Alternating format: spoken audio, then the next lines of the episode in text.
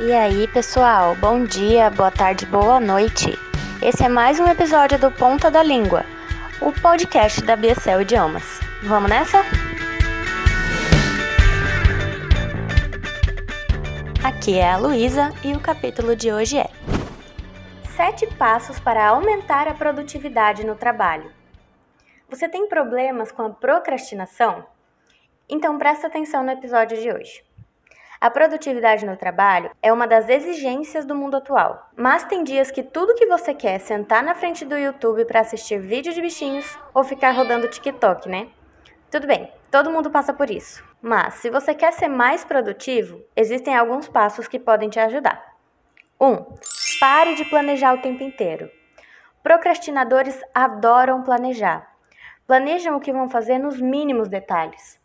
Mas, em vez de ficar pensando em como você vai fazer, simplesmente comece a fazer. Calma, você precisa fazer um planejamento inicial, mas não precisa planejar toda hora. 2. Não pare até conseguir os primeiros resultados. Você vai sofrer muitas tentações para parar o que está fazendo. Algumas delas, inclusive, vão parecer super legítimas. Você está escrevendo um relatório, mas recebeu um e-mail. Você precisa parar para responder, não é mesmo? Nananina não. Se parar e abrir o e-mail, vai entrar numa espiral de desespero, que começa com uma necessidade urgente de limpar sua caixa de entrada e termina com você chorando descontroladamente no banheiro porque falta uma hora para a entrega do relatório e você ainda está na primeira página. 3.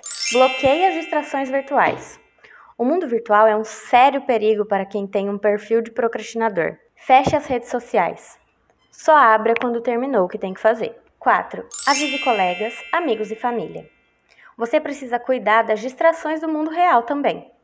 Simplesmente avise que precisa se concentrar no seu trabalho e que não pode ser perturbado naquele horário. 5. Aprenda a limpar a mente. Procure desenvolver o hábito da meditação. Eu sei que não é simples, mas isso vai ajudar você a se concentrar no momento presente, em vez de ficar pensando no que já foi ou no que ainda vai ser. 6. Adote uma boa agenda. A agenda é uma aliada contra a procrastinação, seja ela de papel ou virtual. Ela vai te ajudar a se manter organizado em relação aos seus compromissos. E além disso, ela ainda integra sua vida profissional com a pessoal, permitindo que você equilibre as duas. 7. Visualize seus objetivos. Você ainda lembra por que é importante ser produtivo? Aqui vai um palpite. Sua produtividade vai te ajudar a se destacar na empresa e a crescer na carreira. Com isso, você vai conseguir conquistar aquilo que sempre quis. Pode ser comprar um apartamento, viajar ou simplesmente ser reconhecido como um excelente profissional. Por fim, profissionais produtivos são muito valorizados pelas empresas. Esse é um dos traços desejados para ocupar cargos de alta responsabilidade. Esperamos ter te ajudado com essas sete dicas. Ah, compartilha elas com aquele amigo que não sai do Twitter, hein? E comenta aqui quais delas você já segue. Esse foi o podcast Ponta da Língua e até uma próxima.